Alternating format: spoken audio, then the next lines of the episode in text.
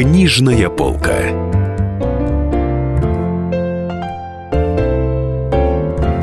Здравствуйте, дорогие друзья! С вами «Книжная полка», Денис Корсаков, Дарья Завгородняя. Мы корреспонденты «Комсомольской правды», а в гостях у нас Татьяна Полякова, которая в этом году отметила 20-летний юбилей творческой деятельности. За это время книги Татьяны прочли 36 миллионов читателей.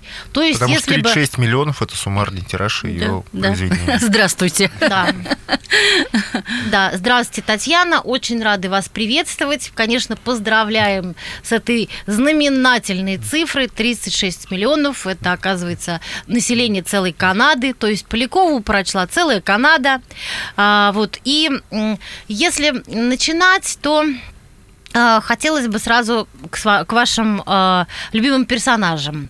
А вот сейчас перед эфиром зашла поклонница творчества Татьяна Викторовна к нам в, сту- в студию. И, Наша сотрудница. Да, сотрудница и спросила, будет ли продолжение приключений Анфисы и Женьки. Э, как у них, э, будете ли вы их дальше продолжать?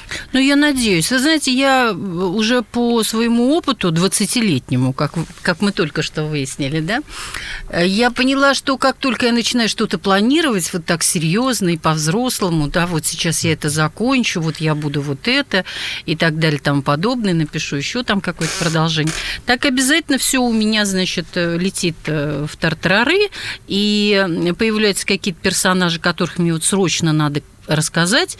В общем, все мои планы, как правило, не осуществляются. Поэтому я себе для себя решила вот, вот так вот по-серьезному ничего не планировать. Мне эти две героини очень симпатичны, поэтому я думаю, что если придумается история, э, которая для них подходит, история, которая мне понравится, которую я хочу рассказать, я, конечно, к ним вернусь. Вот. Но на ближайшее, в общем, в ближайшие, в ближайшие полгода они точно не появятся. А как у вас придумываются истории? Как это происходит? Вы, не знаю, посуду моете там, или гуляете, да, или, или там гуляете по Барселоне какой-нибудь. Вот это да? писатель, или... знаете, на самом деле вот эта вот способность из ничего постоянно что-то придумывать, она вот либо есть в человеке, либо нет.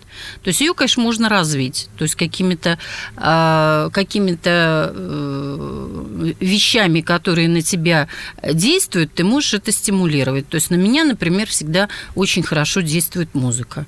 Вот, поэтому я какие-то там любимые вещи ставлю, вот, и как-то так вот пошло-пошло, главное за что-то зацепиться. А вот, вот этот вот манок, на который цепляется, он может быть очень-очень разный, абсолютно неожиданный, и иногда можно уйти от э, первоначального как бы вот толчка вообще в бесконечные дали. Вот я один раз видела в Питере, катались ребята на роликах по центру, и они создавали, ну, такую ну, в общем, а, а, это было очень неудобно. Большая толпа людей, и э, вот, вот в этой толпе шныряют вот эти роллеры. Немножко расталкивают там, как-то на них все нервничают, э, как-то не очень так на них смотрели по-доброму.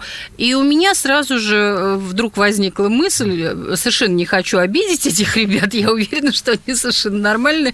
И я просто подумала, говорю, как удобно кошельки тырить из сумок, да, вот так вот вытащил и укатил, да, и вот в этой толпе никто тебе... Ну и, собственно, когда я покидала площадь, вот э, начало романа уже, собственно, было. А дальше все просто. А газетные какие-то заметки, они на вас ну, вдохновляют? Ну, вы знаете, я, я не могу сказать, что вот э, какие-то заметки вот реально на меня впечатление производят. Или новости, или просто новости. Ну, вы знаете, вы вот иногда ты за что-то цепляешься, вот, и ты иногда ты сам не понимаешь, откуда это пришло. То есть у меня, например, был очень забавный случай.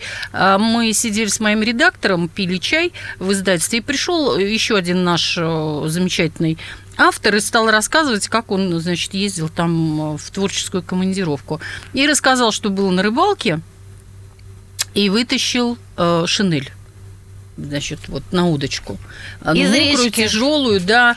Вот. И мы, значит, э, ну, так поговорим, говорю, ну, это ж классно, такая история вообще. Ну, кто там эту шинель потерял и прочее, прочее. Где-то примерно, может быть, через полгода э, издатель мне звонит и говорит, что нужно написать там для сборника рассказ, напиши. Я пишу, абсолютно у меня в голове ни шинели, ничего, как мне кажется, нет. Э, я пересылаю ей рассказ, мы встречаемся в очередной раз. Она говорит, смотри, как шинель Шинель пригодился. Я говорю, в каком смысле? И тут до меня доходит, собственно, с чего начинается мой, мой рассказ. Как как раз Анфиса и Женька, две героини, отправляются, значит, вот на речку, ну, они там не шинель вытаскивают, а куртку.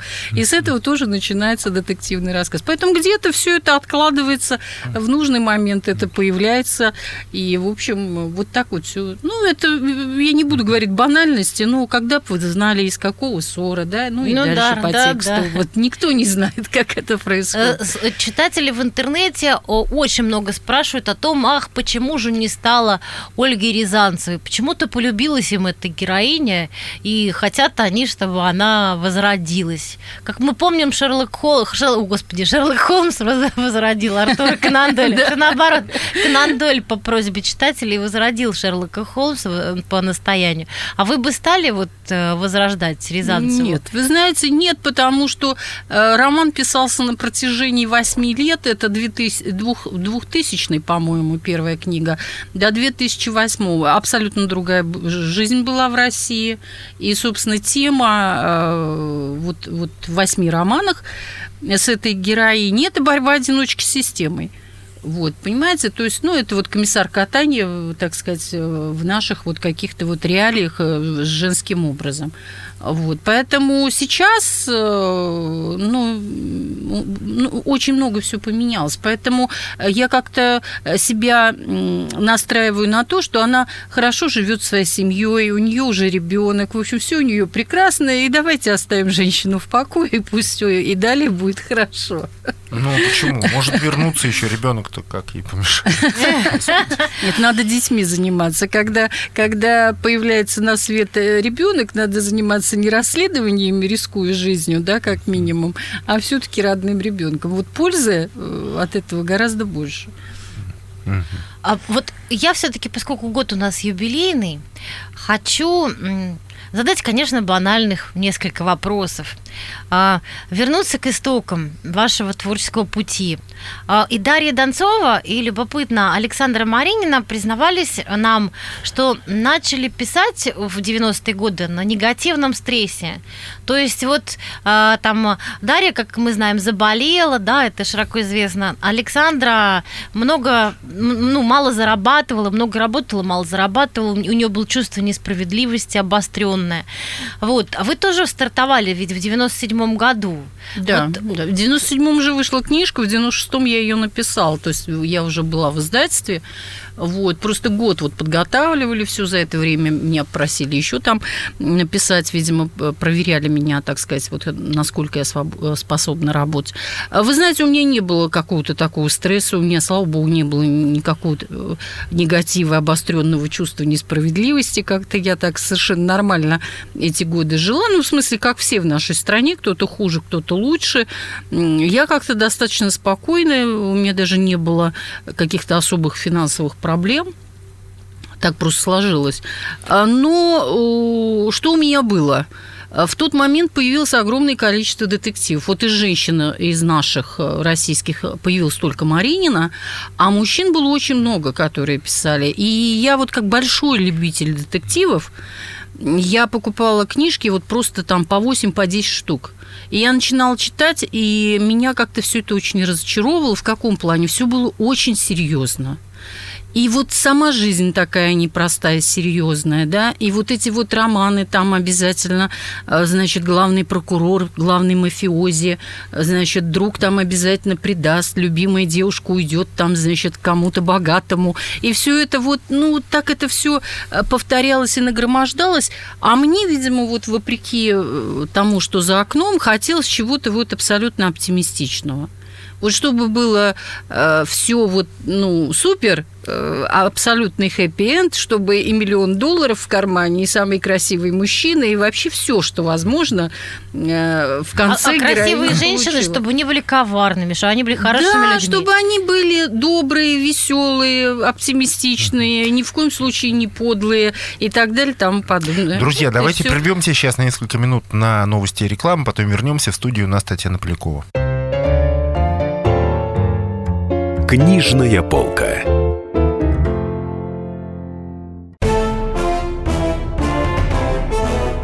Товарищи солдаты и офицеры российской армии. Полковник Баронец разрешает обратиться. Звоните и задавайте накопившиеся вопросы. Угроза НАТО, жилье для военнослужащих и перевооружение России. Обо всем этом Виктор Баронец знает лучше других. Программу «Военный ревю» слушайте по будням с 5 вечера по московскому времени.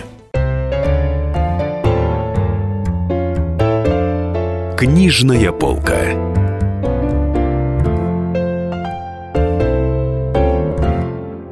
Дорогие друзья, книжная полка с вами.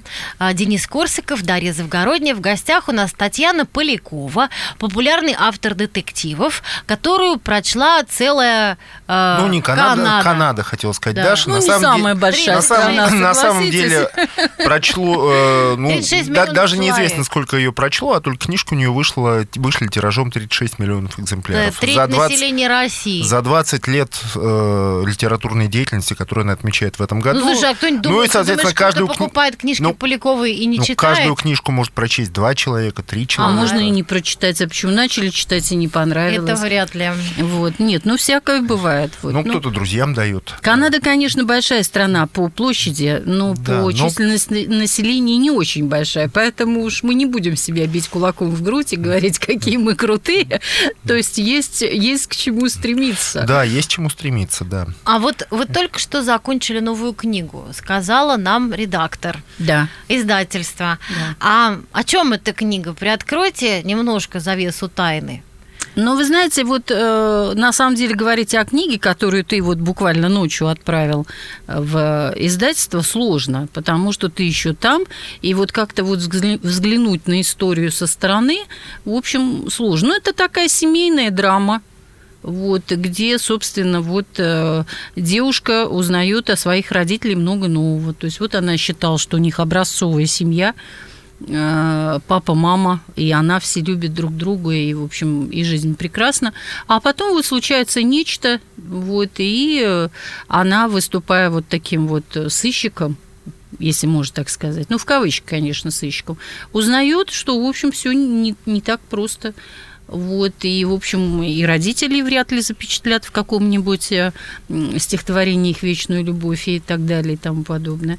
А, ну, и о себе очень много узнает. Поэтому такая вот, с одной стороны, э, бытовая история, а с другой, конечно, о том, Стоит ли нам знать слишком много? Ну, как интересно. Многие знания, многие печали. Да, да, во, многих, во многих э, э, знаниях много печали. Это Мы точно. тут с любопытством перед эфиром в частной беседе выяснили, что, оказывается, у Татьяны в серии про Анфису и Женьку есть обстоятельства личной биографии, э, семьи, семейной, семейной истории. Ну, я думаю, сейчас Татьяна просто нам расскажет. Ну, вы знаете, на самом деле, а, какие-то семейные э, Э, ну, я не знаю, там, легенды, которых у нас в семье очень много. Достаточно сказать, что а, по, по одной из семейных легенд а, Васнецов писал Илью Муромца с моего прапрадеда, крестьянина Владимирской губернии. Да, да, вот э, Петрова Иван Петров. Так что вот одна из э, легенд вот такая. Так, еще вот. сокровища закопали. Сокровища, да, вот э, у нас э, моя прапрабабушка, она из э, московского купечества. Лавки держали в Китае-городе. И вот как раз одна из легенд, она о том, как, значит, э, добро пытались сохранить после известных событий, которым в этом году ровно сто лет исполняется. 12, 12 стульев такие, да? Да, да, да. Ну, там э, масштабно взялись, э, побольше было, видимо, всего, и в один стул не вмещался все, так сказать, нажитое непосильным трудом, поэтому закапывали во флегеле. Ну и часть этой истории, она вот вошла, собственно, в роман сестрички не промах. Там две сестры отправляются как раз на поиски э, фамильных сокровищ. Вот. Ну, мы в реальности ничего не нашли. Ну, а искали? Да, ну, как? Ну, перекап, Поглядывали перекап, на это перекапывали место. там, да. ну, что? А что стало с тем особняком, в А там очень, закопали? очень забавная история. Там, а, собственно, как бы сам особняк вот э, сгорел э, достаточно давно, и там был пустырь, вот все как описано, в, в принципе, э, в романе. А потом там построили такой, люди построились, такой, ну, в общем, не- невзрачненький довольно такой домик э, деревенского типа. И вдруг люди там, прошло, может быть, лет там 15, э, 20, может быть, даже, они решили там немножко перестроиться, флигель, и вдруг мы видим, что все это сносится и выстраивается, значит, шикарный особняк, э, двухэтажный, в общем, все как надо, а те же хозяева, то есть никто не перекупал. Ну и дядя мой э, в то время еще жив был, и вот когда мимо этого дома проходил, всегда так со смешком говорил, нашлись наши денежки-то, нашлись. В общем, вот такая история была смешная. Может быть, и нашлись, между прочим. Ну, дай бог, это лучше, если они останутся в земле зарыты. Ну, кстати, Татьяна, вот э, если говорить, э, ну, там уже не о том, где вы живете, а просто о вашей личной жизни, вы же как-то фантастически рано вышли замуж. Э, Нет, в наше И- время это была норма. 19-20 лет это была норма, если тебе был 25. И с мужем жили, был- жили, жили спокойно, Да, да, хотя по статистике... Мы хорошо жили, Да, бурно иногда. А, но по статистике, да, средний россиянин, вот я не помню точных цифр, но он женится типа в 23 года, разводится там 27. То есть там вот, ну, ну браки, они длятся, э, именно браки молодые, недолго.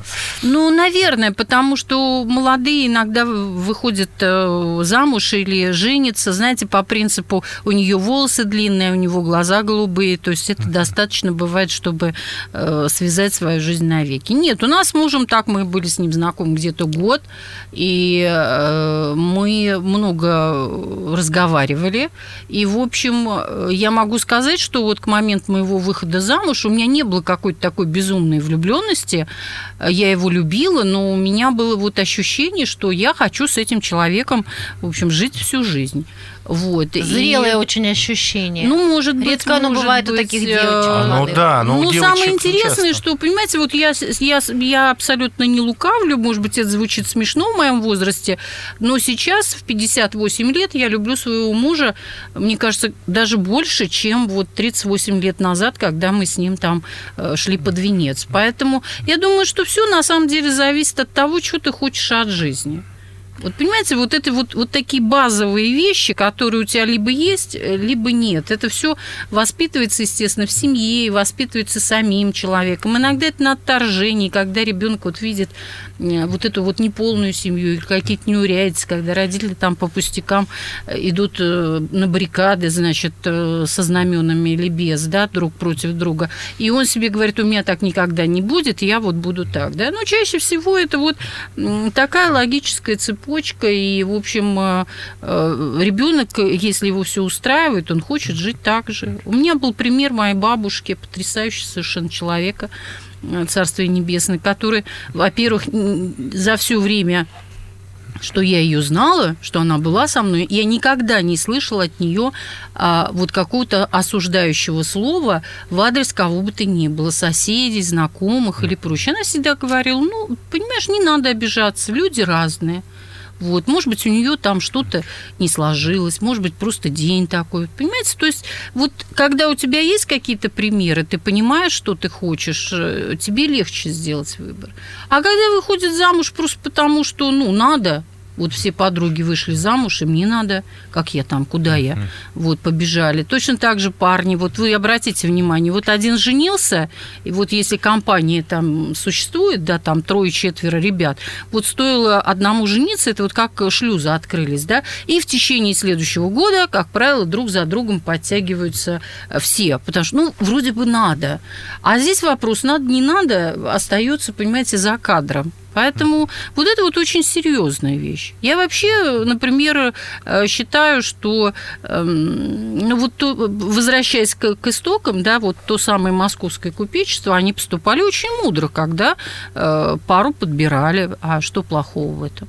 Ну, есть Ну, же а если там, Москва. если девушка, да, любит а, кого-то там безумно, ну вот Александр как вы там. А вы знаете, вы- вы- вы замечательный фильм «Женитьба Бальзаминова». Помните, Да. там в обморок падает, Да. да, и говорит, пройдет, пройдет. Не, ну слушайте, ну вот вы в 19 лет любили своего мужа, Конечно, да, тут, конечно. значит, к вам приходит и Так говорит, а нет, надо нет, ты не пойдешь за него замуж, ты пойдешь вот за этого купца, потому что он Нет, вы перспективный. понимаете, у меня есть, у меня есть возможность бежать с ним тайно венчаться и, и жить, да, то есть возможность всегда есть, не обязательно э, там, я не знаю, там резать вены, прыгать откуда-то там и под паровоз кидаться. Нет, выбор есть всегда на самом деле.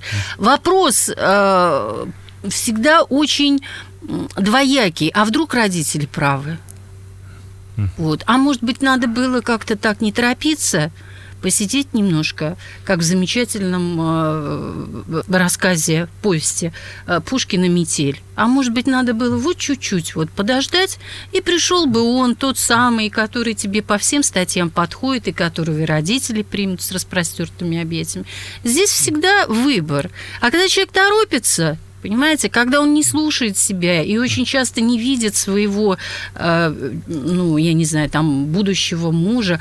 У меня, например, самый такой настойчивый вопрос к девушкам, которые мне рассказывают там о не- каком-то замужестве неудачном. Вот совсем недавно я разговаривала опять с одной э, молодой дамой, и она мне, значит, вот сказала, что она уже пять лет разведена. Я говорю, ну а что причина-то, что с мужем развелись?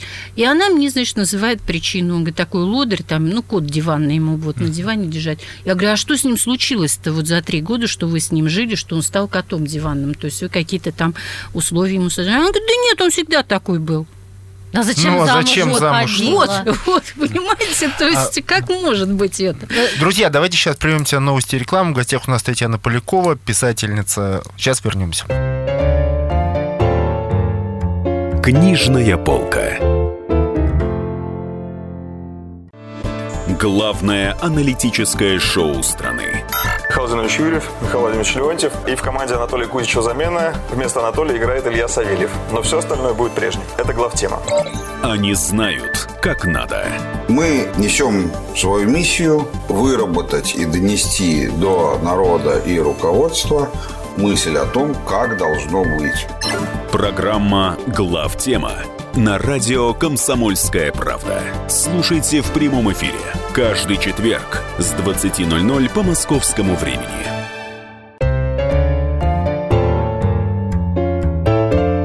Книжная полка.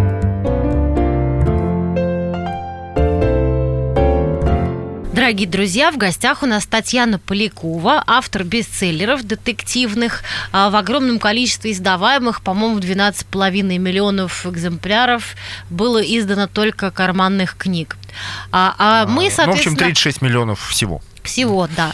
А мы, собственно, Денис Корсаков, Дарья Завгородняя. Беседуем мы о том, как сохранить крепкую семейную жизнь и вообще крепкие узы с мужем через всю жизнь. Во-первых, потому что Татьяна всю жизнь замужем, и, а во-вторых, И, да, и замуж, замужем за одним и тем же человеком, что Счастлива, характерно да. с 19 лет. причем. А во-вторых, многие женщины по ее книгам учатся житейской мудрости. Мне об этом говорили мои знакомые. Вот, в частности, та знакомая, которая сейчас с нами говорила перед эфиром. Одна из наших редакторов. Вот, а вот смотрите, Татьяна, ваш же, ваш же сын тоже женился. Да. Как вот отдавать любимому? Вы, его не отговаривали, не говорили ему? нет, ни в Подумай. случае. Ни в или, коем или сразу вам Ни в коем случае нельзя ставить своего ребенка в ситуацию, когда ему приходится выбирать. Это самое страшное для мужчины, когда он должен выбирать между двумя э, самыми близкими женщинами, своей женой и своей матерью. Это самое. Это только очень неумная мама э, поставит своего сына в такую ситуацию. Умная мама со снохой дружит. Вот, поэтому я своей снохой... И старается, если даже не нравится сноха, старается примириться. Значит, надо все сделать так, а, чтобы со снохой у вас были прекрасные отношения, чтобы она тебя любила, чтобы ты ее любила, и чтобы у вас все было хорошо. Вот, понимаете, мы как-то вот э, встретились сразу очень открыто, то есть она не зажималась, она шла мне навстречу, и я ее встретила сразу вот э, как родного человека. И слава богу, что мы уже очень много лет вместе, они некоторое время э, встречались, и уже э, 11 лет в браке, поэтому уже двое детей. И я считаю, что ну, вот это вот пример того, как все должно происходить. И тут есть один нюанс еще, потому что вы-то пишете детективные романы, а сын у вас работает в полиции. Нет, он не он в полиции. не в полиции, вернее, да, он в работает в Следственном комитете. Ну, это никак не, не связано абсолютно. То есть, э, на самом деле, я как-то э, попросила его, э, ну, как бы поделиться какими-то вещами. И когда мой мудрый ребенок мне сказал, что, мам, вот есть такие вещи, которые тебе не надо знать. Так как у него по особо важным делам, то, сами понимаете, там особо важные дела, они, как правило, малоприятные, к сожалению, да. Вот, поэтому э, вот чем-то пользоваться какими-то там реальными делами нет, но он у меня, конечно, прекрасный э, консультант. То есть я всегда могу позвонить, спросить, как оно, что оно, и он никогда не отказывает, очень, очень э, так вот, э, как сказать, ну, с энтузиазмом во все это вникает, объясняет. И иногда бывают очень смешные моменты. Я как-то в Питер приехала, и мне там дали машину для разъездов, и мы, значит, едем на, вот мы уже с вами в начале передачи говорили, что писатель, он там работает постоянно. Вот. И у меня тут идея пришла, я ему звоню, мне кажется, что водитель на меня там внимания не обращает, я говорю, «Э, вот, э, ты знаешь, вот мне надо убить тот человека, но мне надо вот выдать его как бы вот за несчастный случай. Вот как это все сделать. Вот. И он мне говорит, говорит, нет, вот, ну, я там какие-то варианты предлагаю. Он говорит, нет, вот э, лучше всего в ванную упал, потому что, ну, недоказуемо, да, там раз, везде плитка, везде все жестко, углы и прочее. И тут я вижу совершенно невероятный взгляд водителя, я понимаю, о чем я говорю, да, ну, естественно, извинился, сказал, да, это, в общем, Я писательница Это для романа, да, это для романа, вот, поэтому тоже надо аккуратно с такими вещами. А как сын решил стать следователем? Вот как вы помните, ну, как мальчики же, они же Пришел, выбирают, сказал. нет, вы знаете, он на самом деле, у него был такой момент, когда мы уже, ну, как бы ожидали, что э, он какое-то решение будет принимать, то есть уже заканчивали там, закончили 9 классов, он пошел там в 10 и он, э, в общем, тот, тот, тот выбор, который он нам тогда предложил, то есть заявил, он привел меня как маму в ужас. Вот, потому что он хотел идти в военное училище, не просто в военное, а там в десантное и прочее, прочее. А на тот момент, э, как вы помните, у нас была там много всего, много горячих точек на нашей территории, и я была просто в ужасе, думаю, нет, надо как-то его от этой идеи, в общем, отводить в сторону. Но так как мы же его правильно воспитывали, я не могу сказать, парень, ты туда не ходи, потому что там опасно, в общем, и э, не лучшее время Родину защищать, да, поэтому надо было как-то все это сделать, э, ну, как-то так тонко. Вот. И тут в нашей жизни появился человек, очень-очень интересный, очень такой, знаете, харизматичный, э, который как раз э, работал в прокуратуре. Я его попросила позаниматься с Родиной, ну вот, э, так сказать, э, исходя из того, что сдавать... э, Родион, всё- зовут сын Татьяны Поляковой, я Да. поясняю. Вот, и, э, и вот он произвел ну, такое впечатление на сына. Вот бывают такие встречи. Вот, и он как-то вот э, абсолютно без нашего какого-либо давления, вот он решил, и, и дальше уже его самостоятельные шаги. Вот мы только уже бежали рядом. Извините, а почему вы назвали сына Родионом? Потому что, по-моему, нас это, это имя ассоциируется исключительно с Раскольниковым. Достоевским? Да, с главным детективом Ну, русской литературы, Вы знаете, на самом деле у нас был маршал Малин- Малиновский. У нас, э, ну, я не знаю, как сейчас молодежь воспринимает. Я вообще имела в виду, конечно, нашего замечательного композитора Родиона Щедрина. Поэтому я очень люблю балет. Я просто абсолютно фанатела от э, вот Плесецкой, от его супруги. И для меня вот этот вот тандем, это вот опять возвращаясь как бы к семье, да, вот для меня этот тандем был какой-то вот очень хороший, яркий показатель, вот камильфо, да, вот как надо. Вот я всегда вос, просто восхищалась этой парой, их талантом и их вот каким-то взаимодействием необыкновенно. Поэтому, э, ну, я не возражаю против э, Родиона Раскольникова в том плане, что Достоевский по сию пору мой любимый писатель. Я думаю, что это, как всегда, вот многое сошлось. То есть мне казалось, что это одно.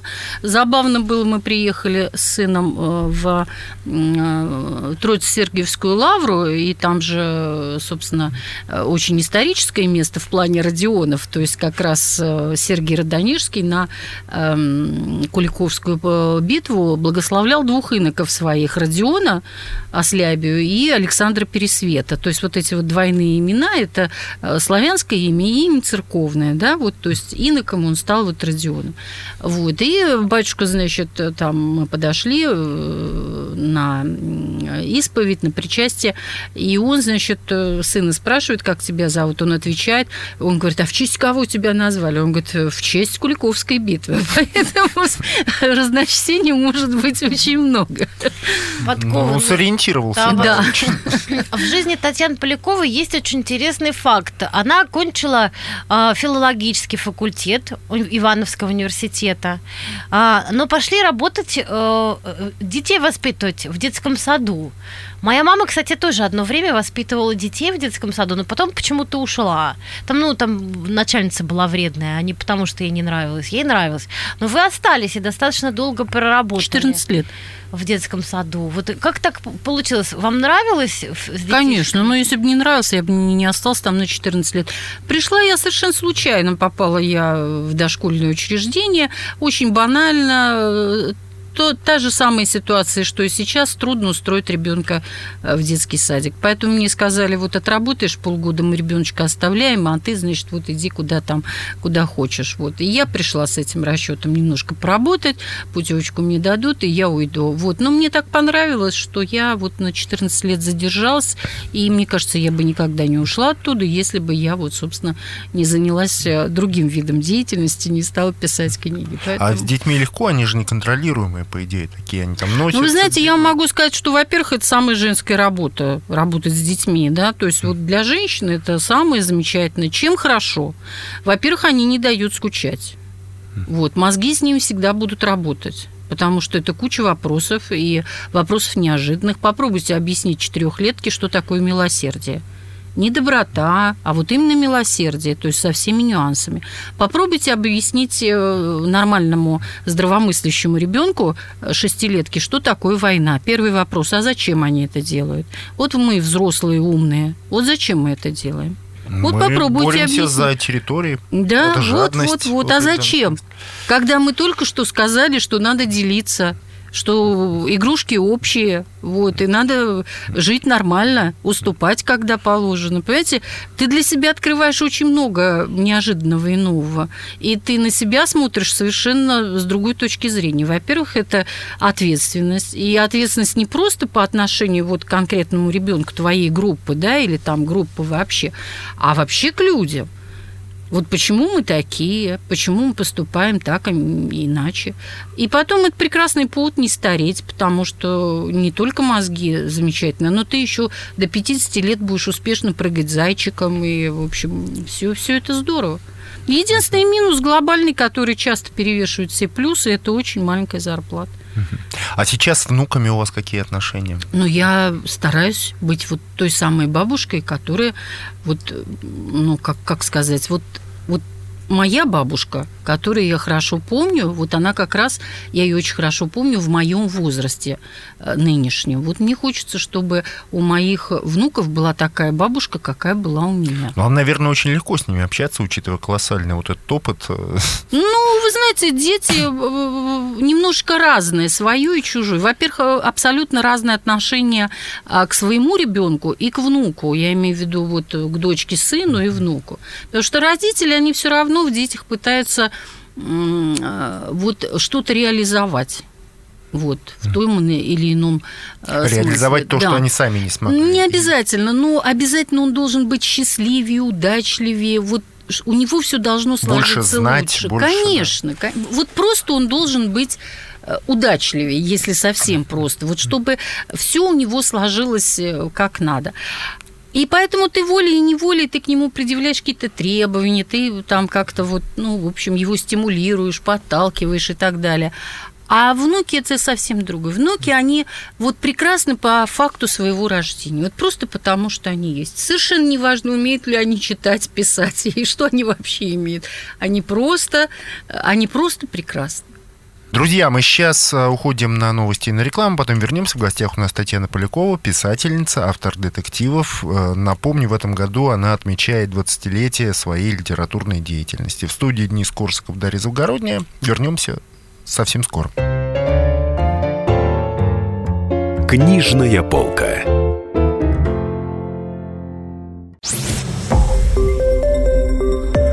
Радио «Комсомольская правда».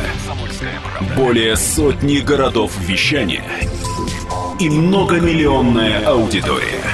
Хабаровск 88 и 3 FM. Тюмень 99 и 6 FM. Кемерово 89 и 8 FM. Москва 97 и 2 FM. Слушаем всей страной. Книжная полка.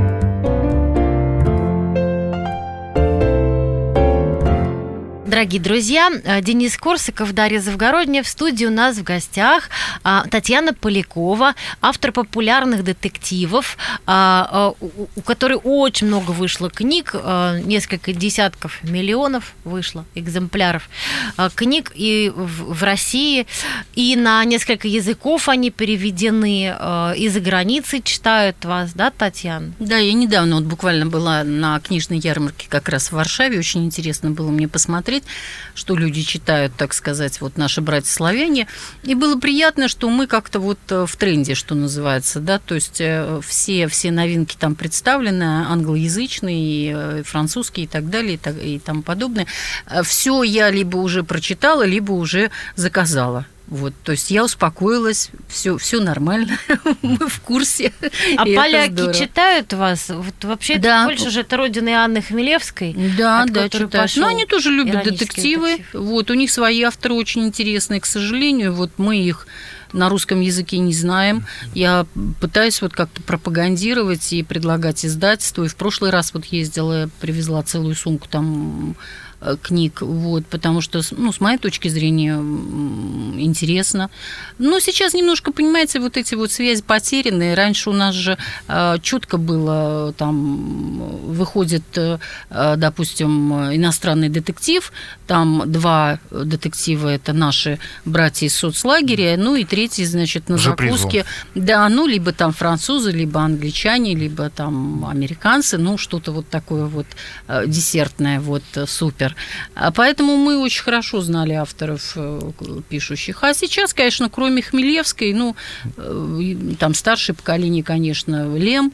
Богумил вот. Райнов еще. Вот, ну, да, это уже болгарин. Да, это Болгария. Да, вот. Поэтому я имею в виду из поляков. Очень сложно уже кого-то назвать, да, то есть э, и это большой минус, потому что э, не нужно забывать, э, что мы все-таки братья, пусть и двоюродные, вот при всех каких-то там политических коллизиях, вот это все-таки народ не касается, и мы э, у нас во многом менталитет схожий, поляки про себя замечательно говорят, где два поляка, там три партии, это очень по-русски, поэтому во многом мы совпадаем, поэтому мне не удивительно, что они там, что книжки хорошо издаются, хорошо продаются, потому что Ну, я похожи. помню, лет там сколько-то назад к нам приезжал Януш Леон Вишневский, который написал нашумевший роман «Одиночество в сети», но мне этот роман показался ужасно неинтересным. Ну, да. А он такой, знаете, он больше европейский. То есть это вот отсыл не, не, не к нам, не к братьям-славянам, а вот, э, так сказать, вот туда на запад. Ну, далеко. Да. Тоска зеленая. Ну, а же, в принципе, вообще И все все, все авторы из соцлагеря, по-моему, ушли. Почему я назвал Райнова? Он болгарин, Мгм. но это единственный, Ну, наверное, болгарин, единственный болгарин, которого мы вообще помним, знаем, да, и то. И автор, кстати, замечательный. Да, но если мы начали говорить про зарубежные страны,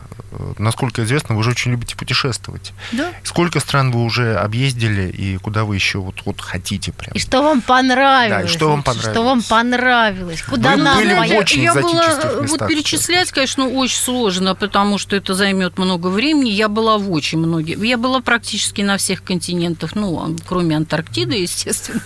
Вот, а туда еще как-то не сложилось. Но, вы знаете, еще на свете очень много мест, где я не была. А что Поэтому- понравилось, что вот самое экзотическое? ну, для условно меня ближе, например, даже не какая-то экзотика, а я всегда как-то вот, ну, по ощущениям, вот где бы я хотела, где бы я хотела остаться, могла бы жить, это Латинская Америка. Они Вот молодые. Вы были в Перу, Доминикане, Гватемале, на Кубе. Да, И да, вот где, была. где конкретно? Где нам поселиться, если да, что? где...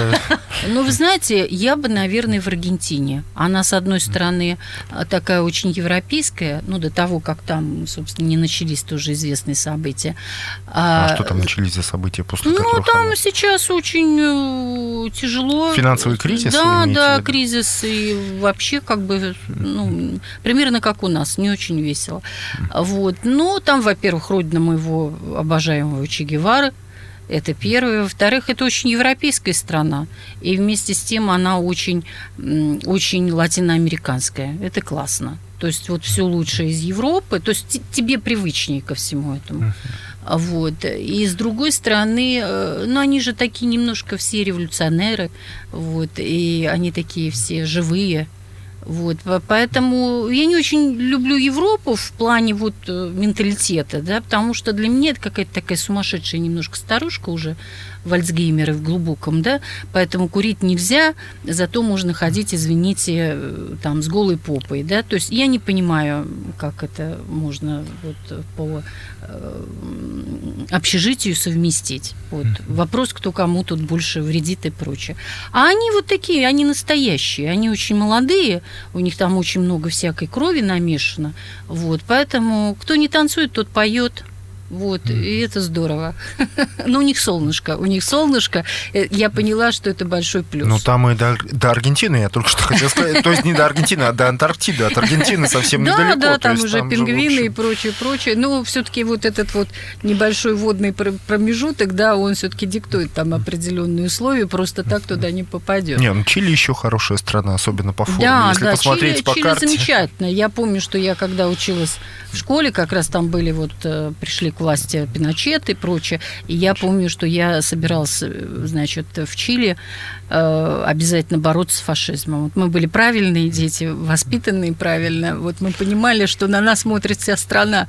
Мы должны победить фашизм в отдельно взятой э, стране, чтобы голову он больше нигде не поднимал. Э, э, Да, э, э, к вопросу о, э, собственно, о любви к разным местам планеты. Вы патриот города Владимира. Я даже не буду спрашивать, почему вы не переселяетесь в Москву, потому что очень хорошо мы вас Нет, понимаем. а Татьяна давала раньше в интервью э, ответ очень простой. А зачем? А зачем? А зачем? Да, Не, ну на самом деле я с, э, с, с 2000, по-моему, года прописана в Москве. И опять-таки вот очень такие забавные ну, коллизии. тут два часа всего ехать до Владимира на стриже. Ну, попробуйте. Вот на, на стриже, да, да, час 45 минут. А вот на машинке-то тут большое На машине время. там часа Нет, на самом деле лишним. я вот э, в свое время, так сказать, вернулась к истокам. Вот то, с чего мы начали. Я, я живу уже 17 лет в Китай-городе, вот, где, собственно, неподалеку от тех мест, где обреталась моя, так сказать, э, родня, э, не, не такая дальняя. А, но я, знаете, в Москве я так вот э, два денечка все сделала, что-то там, что мне нужно, и уехал. Во Владимире я тоже не так часто бываю. А где вы А где сейчас вы живете? бываете? А часто. я где-то вот так вот по кругу двигаюсь. То есть я при каждом удобном случае, конечно, в Питер, где мои дети, внуки. Вот, поэтому мне там как-то э, комфортнее, веселее. Ну, вот как-то так. Я очень много езжу, могу поехать кому-то в гости и задержаться. А вводите машину, да?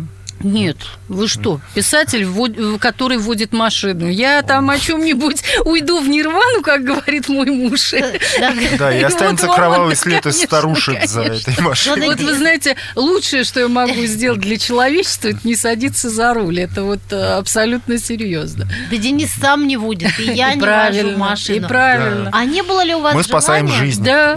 Когда-нибудь вот эм, поменять жанр и написать, например, путеводитель по какому-нибудь там, не знаю, кольцу, по золотому кольцу, Владимир ну, По Золотому кольцу написано очень много всего хорошего, причем людьми э, очень талантливыми, которые в этом очень хорошо соображают. Можно, конечно, какие-то заметки оставлять, но я это очень часто делаю в той или иной форме. То есть вот то, что мне понравилось, э, доношу до людей. Э, ну, как любой фанат, да, вот хочется, чтобы вместе с тобой увидели, повосторгались, сказали там, в общем, как, как, это, как это замечательно и круто. Я очень люблю то, что называется «Малые города России». Я вот люблю, например, чудный город Мышкин, вот, э, чудный город Углич, э, Касимов, который не так далеко, в общем, от нас, вот. И вот вот там не очень хорошо, замечательно пишется. Вот. А так как я счастливый человек в плане работы, то есть вот тетрадочка в сумке, авторучечка там же, мне даже интернет не нужен, когда я работаю, да, то есть я могу обретаться в любой, самой глухой части нашей бескрайней Родины, и всегда этим пользуюсь. Дорогие друзья, ну что, наше время подошло к концу. Татьяна Полякова у нас в гостях сегодня была. Слушайте нас на радио «Комсомольская правда» 97,2 FM. С Денис вами Корсаков, были да, Денис Корсаков, Дарья Завгородняя и Татьяна Полякова, прекрасная писательница. Спасибо. Книжная полка.